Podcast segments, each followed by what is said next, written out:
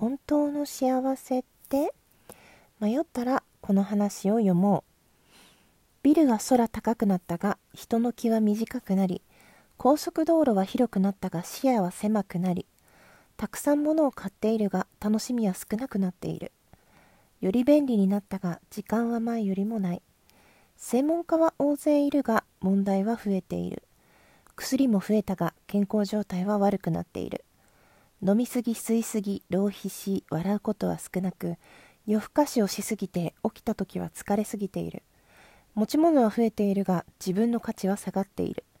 喋りすぎるが愛することは稀であるどころか憎むことが多すぎる。長生きするようになったが長らく今を生きていない。月まで行き来できるのに近所同士の争いは絶えない。たくさん書いているが学びはせず世界平和の時代と言われるのに家族の争いは絶えずたくさんの食べ物に恵まれても栄養は少ない。夫婦で稼いでも離婚も増え家は良くなったが家庭は壊れている。忘れないでほしい。愛する者と過ごす時間をそれは永遠には続かないのだ。忘れないでほしい。すぐそばにいる人を抱きしめることを。あなたが与えることができるこの唯一の宝物には1円もかからない。忘れないでほしい。あなたのパートナーや愛する者に愛しているということを忘れないでほしい。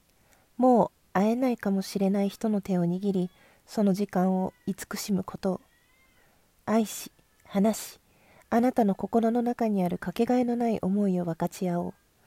人生はどれだけ呼吸をし続けるかで決まるのではない。どれだけ心の震える瞬間があるかだ。本日はこの投稿を紹介させていただきました。こちらは書籍伝え方が9割の中で紹介されている話だそうです。えー、ジョージ・カーリンというアメリカのコメディアンが最愛の奥さんを亡くした時に友人に送ったこのメールはこの時代に生きる私たちの矛盾として紹介されています。改めて幸せとは何か考えるきっかけになりますねというふうに投稿者の方がコメントをしています。伝え方が9割か。ちょっと見てみようかな。うん。ね。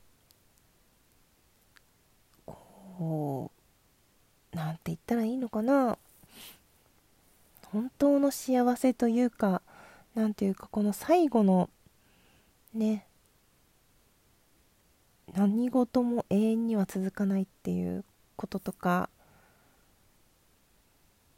どれだけ心の震える瞬間があるかっていうそこがいいなと思って今日はこの投稿を選んだんですけど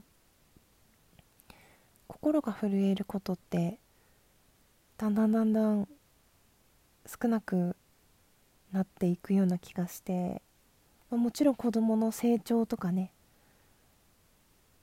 感動したりすることはゼロじゃないんだけど自分自身にそういう自分自身自分のことでそういうことってなかなかないよなって思ったりしていました。難しいね。なんか私ずっと後悔していることがあるんですけど最後に父と会った時に抱きしめたいなって思ってでもなんかちょっと恥ずかしくて次でいいかなって思ってバイバイって帰っちゃったことあれはずっとこれからも後悔していくんだろうなって思いますね。なんかそう思った時に行動にできるかどうかってすごく大きく大きくないこともあるかもしれないけど大きいことだなって思うんですね。次があるっていうその傲慢な考え。明日すらないかもしれない、うん、心が動いた時にその心が動いたことを相手にすぐ伝えられるかどうかっていうのがなんか大事にしたいなって思って。います。うん。ね。なんかあの時のことを考えると切なくなりますね。だから抱きしめたいと思った人をこれからも抱きしめていけるかどうか。自分の中の何て言うのかな選択肢を後悔しないというか自分が生きていく上で自分が後悔しない何度そこに経っても同じ方を選ぶっていうそんな風にね確信を持って選んでいきたいですね。最後まで聞いてくださってありがとうございました。またね。